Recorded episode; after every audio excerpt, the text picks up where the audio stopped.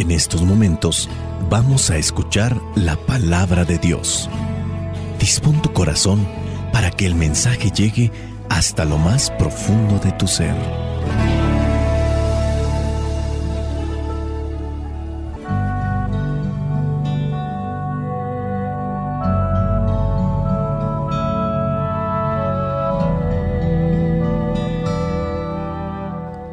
Vamos a tratar de reflexionar lo que son las lecturas correspondientes a este domingo número 4 del tiempo ordinario. Estamos en el ciclo B. La primera lectura corresponde al libro de Job, capítulo 7, versículos del 1 al 4 y del 6 al 7. La vida del hombre aquí en la tierra es la de un soldado que cumple su servicio, la de un esclavo que suspira por la sombra, la de un peón que espera con ansias su salario. Me ha tocado vivir meses enteros de desengaño, noche tras noche de sufrimiento. Me acuesto y la noche se me hace interminable me canso de dar vueltas hasta el alba y pienso, ¿cuándo me levantaré? Versículos del 6 al 7. Mis días se acercan a un fin, sin esperanza, con la rapidez de una lanzadera de telar.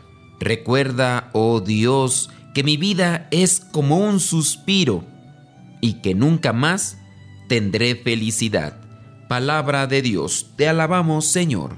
Recordemos que el libro de Job es la historia de un hombre que tiende en algún momento a desesperarse por lo que le toca pasar en la vida.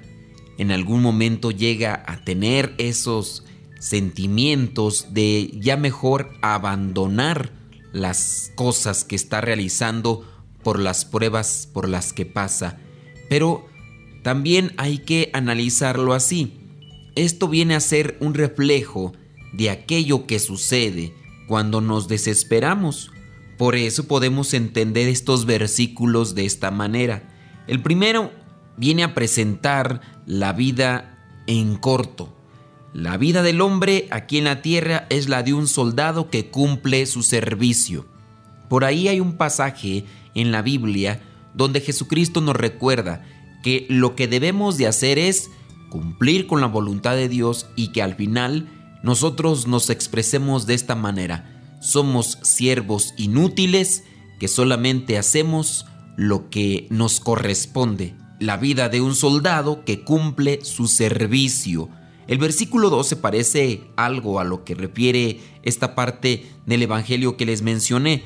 La de un esclavo, la vida se parece a la de un esclavo que suspira por la sombra. ¿Por qué por la sombra? El cansancio. ¿Qué es lo que anhela? Ese lugar donde va a descansar, donde se va a cubrir del el sol que causa fatiga por el cansancio y por el calor, la temperatura que pudiera estar en ese momento. Dice, la de un peón que espera con ansias su salario. Sí, aquel que trabaja aquel que todos los días se esfuerza realizando alguna acción, pero que en algún momento le llega el cansancio, la fatiga, pero sigue adelante porque sabe que al final vendrá ese salario y ese salario le servirá para pagar la renta, la comida, para ayudar a su familia. Y eso es un impulso para el peón. Ciertamente tienen una resonancia en nuestras vidas.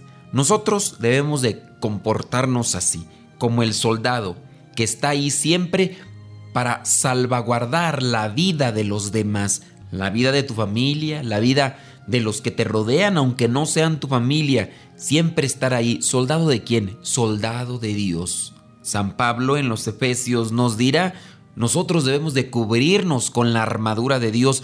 ¿Por qué? Porque el soldado defiende del enemigo está preparado para aquellos ataques que realiza el enemigo. ¿Quién es el enemigo? En la vida el enemigo viene a ser el enemigo de Dios, que querrá siempre engañarnos y hacernos caer en la trampa para llevarnos a su reino, confundirnos, hacer que nosotros cambiemos de perspectiva para que así podamos nosotros dejar a Dios y irnos a ese lugar de engaño o a ese ambiente que nos llevará a la perdición eterna. En el versículo 6 dice, mis días se acercan a su fin sin esperanza, con la rapidez de una lanzadera de telar. Obviamente esto viene a ser un tanto dramático, pero mencionamos la vida de Job, la historia de Job, la historia sagrada que nos refleja también ese momento por el que podemos pasar todos, pero que al final nuestra confianza y esperanza siempre deben de fundamentarse en Dios, que es el único que nos da la salvación en la vida eterna. Pasamos ahora a lo que es la segunda lectura. La segunda lectura corresponde a la primera carta a los Corintios, capítulo 9, versículos del 16 al 19 y del versículo 22 al 23. Versículos del 16 al 19 dice, Para mí no es motivo de orgullo anunciar el Evangelio, porque lo considero una obligación ineludible, y hay de mí si no lo anuncio. Por eso, si lo hiciera por propia iniciativa, tendría derecho a una recompensa pero si lo hago por obligación, es porque estoy cumpliendo un encargo que Dios me ha dado. En este caso, mi recompensa es la satisfacción de anunciar el Evangelio sin cobrar nada, es decir, sin hacer valer mi derecho a vivir del anuncio del Evangelio, aunque no soy esclavo de nadie me he hecho esclavo de todos, a fin de ganar para Cristo el mayor número posible de personas. Versículos 22 al 23. Cuando he estado con los que son débiles en la fe, me he vuelto débil como uno de ellos, para ganarlos también. Es decir, me he hecho igual a todos, para de alguna manera poder salvar a algunos. Todo lo hago por el Evangelio, para tener parte en el mismo. Palabra de Dios, te alabamos Señor. Podemos también mirar en esta lectura un reflejo de lo que es la primera lectura. Miren, versículo 16. Para mí no es motivo de orgullo anunciar el Evangelio porque lo considero una obligación ineludible y hay de mí si no lo anuncio. Esto obviamente se refleja en la actitud del soldado, del siervo, de lo que es el esclavo y también del peón, aquel que trabaja por su salario. Tenemos una obligación todos. San Pablo aquí lo refiere. No es si quieres, si tienes ganas o hay cuando puedas. Es una obligación Lamentablemente, muchos no estamos anunciando el Evangelio. Y si no estamos anunciando el Evangelio, entonces estamos cayendo en la desobediencia y también, a su vez, estamos haciendo que las cosas, como están caminando, vayan de mal en peor. Muchos nos quejamos por la inseguridad, la violencia, la corrupción, la injusticia nos quejamos de que el gobierno no hace nada, que no son honestos, que no son sinceros, que no son justos, pero tengamos presente que los políticos, lo que es la policía, el ejército, los mismos sacerdotes y religiosas y religiosos salen de las familias.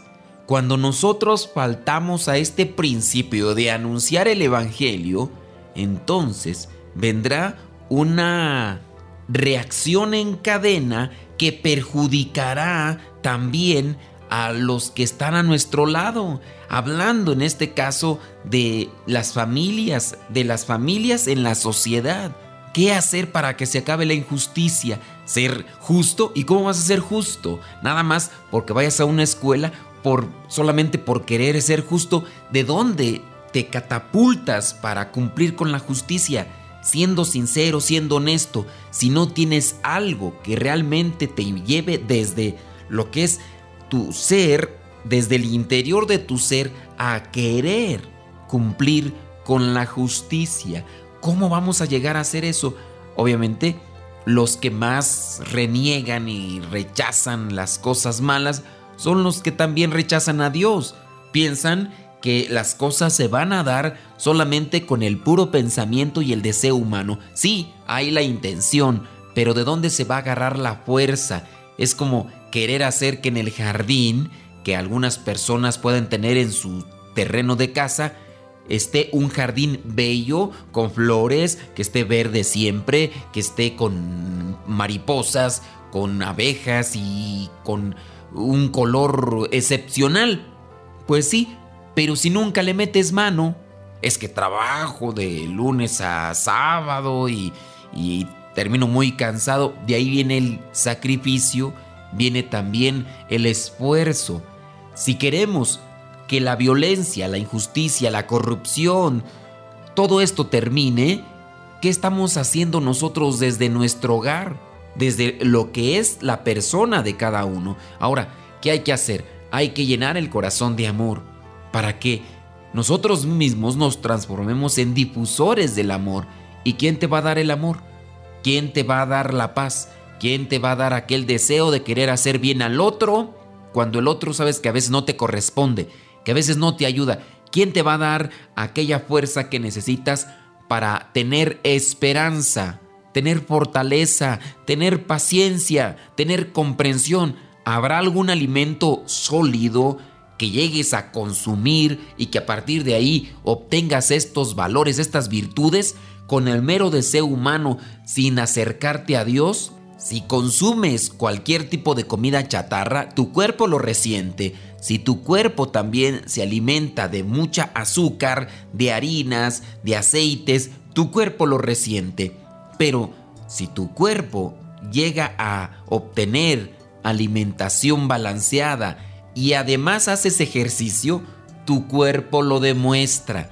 No viene por una mera intención en la mente de yo voy a ser un hombre atlético, un hombre, una persona fuerte, robusta, con un cuerpo excepcional. No viene del mero deseo. La persona tiene que alimentarse bien y tiene que hacer ejercicio. Pues bien, ¿y cómo vamos a obtener estos bienes espirituales, esta riqueza espiritual? Solamente acercándose a Dios. ¿Y cómo? Pues bueno, anunciando el Evangelio. Pero ¿cómo voy a anunciar el Evangelio? Pues primero conócelo, ¿Y cómo lo voy a conocer? Pues acércate a conocer qué es lo que dice la Biblia, ya que muchos no conocen la palabra de Dios, conocen fantasmas, caricaturas, monstruos que les han creado los demás y por eso a veces corren, se espantan y quedan con esa idea. Adéntrate a conocer la palabra de Dios, dale una oportunidad a Dios para que entre a tu vida y entonces así tendrás que compartir a los demás. Si nosotros cumpliéramos con la obligación de anunciar el Evangelio, como lo ha hecho San Pablo, el mundo sería otro. Solamente como prueba, analiza quiénes han hecho un cambio a nivel mundial dentro de la sociedad, que hayan cambiado esa visión oscura, esa visión de tristeza, de marginación, de injusticia, de inseguridad quiénes son los que han cambiado ese tipo de visión. Si puedes traer a varias personas a la mente ahorita que han hecho un cambio, pues analiza muy bien dónde han alimentado su espíritu esas personas. Hay muchos personajes que han ayudado a la sociedad, al mundo, con sus ideas, porque primero las pusieron en práctica y se ayudaron ellos y ayudaron a los demás. Pues una mayoría de ellos son santos, uno de ellos, reciente, Madre Teresa de Calcuta, una religiosa que se dedicó a andar juntando a los enfermos, a los que pisoteaba la sociedad porque los consideraba perdedores por el hecho de la creencia que tenían de religión, pensar que el karma les estaba atacando y les estaba afectando, por eso los dejaban ahí morir en las alcantarillas. Y esta mujer, así, delgadita, encorvada, con muchas arrugas, comienza a juntar a estos enfermitos y entonces los lleva a un hospital. Los lleva a un hospital y les da de comer, les da lo que tiene a la mano. Y ya después no solamente fue ella, sino fueron más mujeres que se unieron a las hermanas de la caridad. Y ella ha llegado a cambiar la visión del mundo. Se puede cambiar, se puede cambiar la visión del mundo, la visión del mundo triste, opaca, gris, se puede cambiar principalmente con amor. Pero si nosotros no asumimos, no asumimos ese papel de San Pablo, ¿cómo vamos a cambiar el entorno en nuestra familia, en nuestro trabajo, en nuestro vecindario?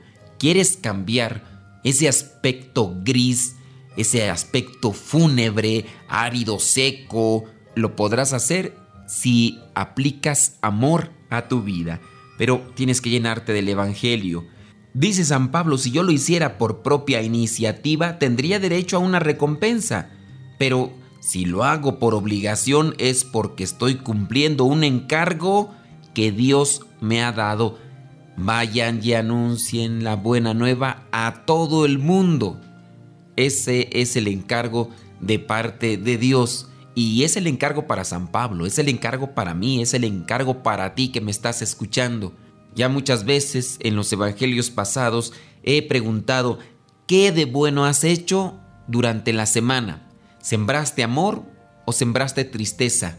¿Sembraste esperanza o sembraste dolor? ¿Sembraste alegría o sembraste amargura? Todos nosotros nos quejamos de que la vida no es buena, no es una vida de felicidad, pero ¿Por qué no nos quejamos también de nosotros mismos, que no somos capaces de cambiar ese entorno, que nosotros mismos no somos piezas de cambio en la vida? Tendremos que asumir este encargo que Dios nos ha dado. Versículo 18. Mi recompensa es la satisfacción de anunciar el Evangelio sin cobrar nada, es decir, sin hacer valer mi derecho a vivir del anuncio del Evangelio.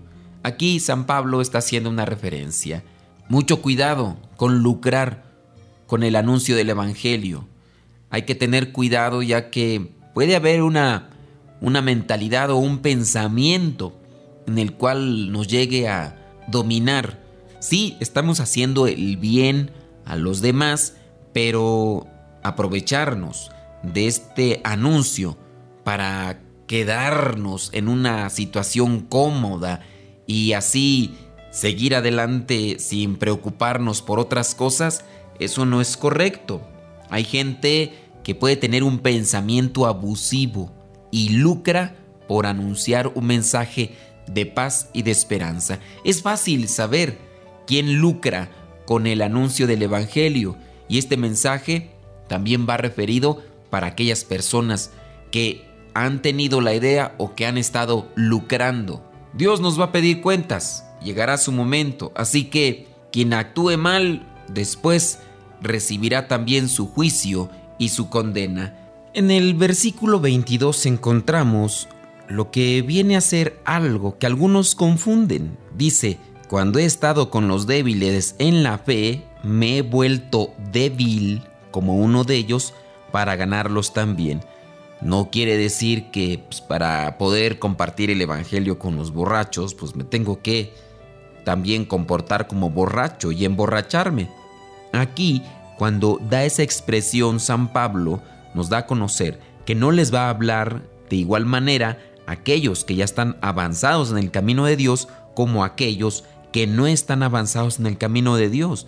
No es lo mismo darle una plática a un grupo de seminaristas o religiosas que a personas que casi no van a misa. Hay que también tener este comportamiento como San Pablo, hablarles a un nivel. El mismo versículo 22 termina diciendo, para ganarlos también, o sea, hacerse uno de ellos en el sentido de la comprensión del mensaje, para que ellos lo comprendan. Es decir, que me he hecho igual a todos para de alguna manera poder salvar a algunos. Todo lo hago por el Evangelio para tener parte en él mismo. Hay esfuerzo, hay sacrificio, hay que buscar una manera de cómo hacer llegar ese mensaje de salvación a los niños, a los que casi no lo conocen. No hay que desesperarse y esto viene para lo que son las personas que son catequistas. ¿Tú qué haces para que la persona que no te comprende te comprenda? En ocasiones uno espera que los demás se entiendan y tiene esa mala expresión. A mí no me gusta. Cuando me la dicen, pues hay ocasiones que yo puedo decirles, no, no, eh, hago una broma con eso para darles a entender que no me gusta que me digan así, pero hay veces que no puedo, ¿verdad? Cuando te dicen, ¿me entiendes? Sí, ¿me entiendes? Pues muchas veces uno no entiende a los demás porque no saben explicar. El problema no está en si el otro te entiende o no, el problema está en que tú no te sabes explicar. Y ahí es donde nos debemos de cuestionar también nosotros. ¿Qué estamos haciendo para que los demás puedan comprender ese mensaje? Si nosotros nos damos a explicar bien, entonces los demás van a comprender. Pero no tiene uno por qué estar diciéndole a cada rato, ¿me entiendes? ¿Me entiendes? Pues eh, si el otro no entiende, pues explícale, no te pongas así en ese plan por eso hay que tomar el papel de San Pablo, llegar a un nivel con aquellos que o están ya en un nivel avanzado o están en un nivel en el cual no comprenden. Ahora vayamos al Evangelio, el Evangelio de Marcos capítulo 1 versículos del 29 al 39. Dice así, cuando salieron de la sinagoga Jesús fue con Santiago y Juan a casa de Simón y Andrés. La suegra de Simón estaba en cama, con fiebre. Se lo dijeron a Jesús y él se acercó y tomándola de la mano, la levantó. Al momento se le quitó la fiebre y comenzó a atenderlos.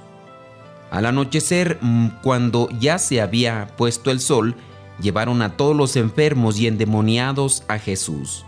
Y el pueblo entero se reunió a la puerta. Jesús sanó de toda clase de enfermedades a mucha gente y expulsó a muchos demonios, pero no dejaba que los demonios hablaran porque ellos lo conocían. De madrugada, cuando todavía estaba oscuro, Jesús se levantó y salió de la ciudad para ir a orar a un lugar solitario. Simón y sus compañeros fueron en busca de Jesús, y cuando lo encontraron le dijeron, todos te están buscando. Pero él les contestó, vamos a otros lugares cercanos, también allí debo anunciar el mensaje, porque para esto he salido. Así que Jesús andaba por toda Galilea, anunciando el mensaje en las sinagogas de cada lugar y expulsando a los demonios. Palabra de Dios, te alabamos Señor. Para no alargar más la reflexión, teniendo también en cuenta que estos evangelios ya se proclamaron y se reflexionaron en días anteriores, la suegra de Pedro viene a ser sanada por Jesús y ésta se pone al servicio. Nosotros, ¿qué hacemos cuando hemos recibido un milagro de parte de Dios? No hay que estar pensando que solamente estos casos que son muy notorios son los que son tocados por Dios. Creo que todos los días nosotros recibimos un milagro de parte de Dios y es el don de la vida. ¿Cómo nos comportamos? La suegra de Pedro se puso a servir, a servir a Jesús y a los demás. Nosotros también nos disponemos para servir a la iglesia en general. Después, en el versículo 32 al 34, la gente se da cuenta que está Jesús ahí en su pueblo y entonces le llevan a muchos enfermos y endemoniados. Jesús sana toda clase de enfermedades, dice la palabra. A mucha gente le expulsó demonios, pero no dejaba que los demonios hablaran porque ellos lo conocían. Jesucristo está presente en un pueblo, en un lugar, pero no es solamente para sanar enfermedades o para expulsar demonios. Está ahí para anunciar el mensaje. Después, en el versículo 35, cuando es de madrugada, por ahí, en algún momento, Jesús logra irse a un lugar solitario para orar. Él necesita oración. La oración es el alimento del alma.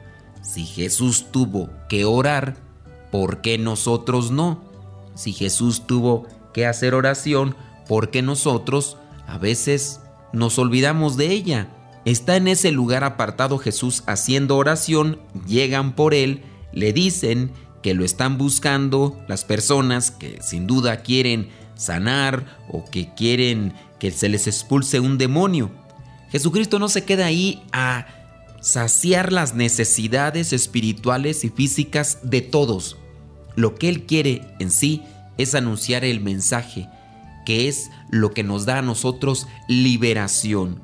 Por eso en el versículo 38 dice, vamos a otros lugares cercanos, también allí debo anunciar el mensaje, porque para esto he salido.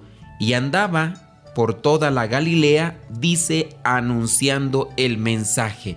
Jesucristo se hubiera podido quedar allí en aquel lugar y que llegaran todos los que estuvieran enfermos y endemoniados hasta que no quedara ninguno. Pero lo principal es anunciar el mensaje. Si hay personas que están endemoniadas, es porque en parte no le han dado apertura en su vida al mensaje le han dado apertura al demonio.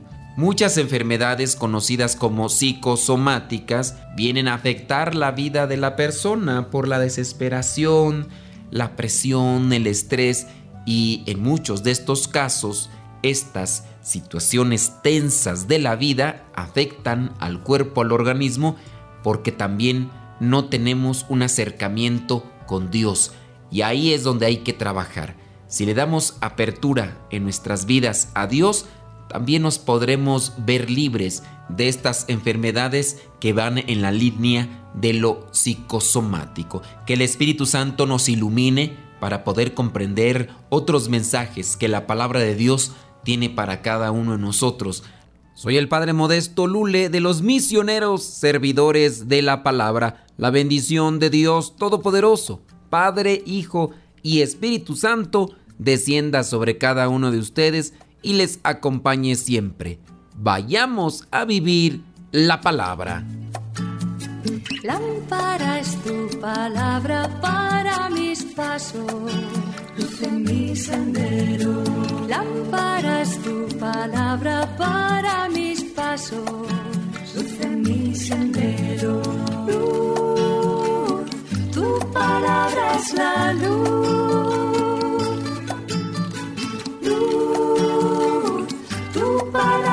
la luz. Yo guardaré tus justos mandamientos. Señor, dame vida según tu promesa.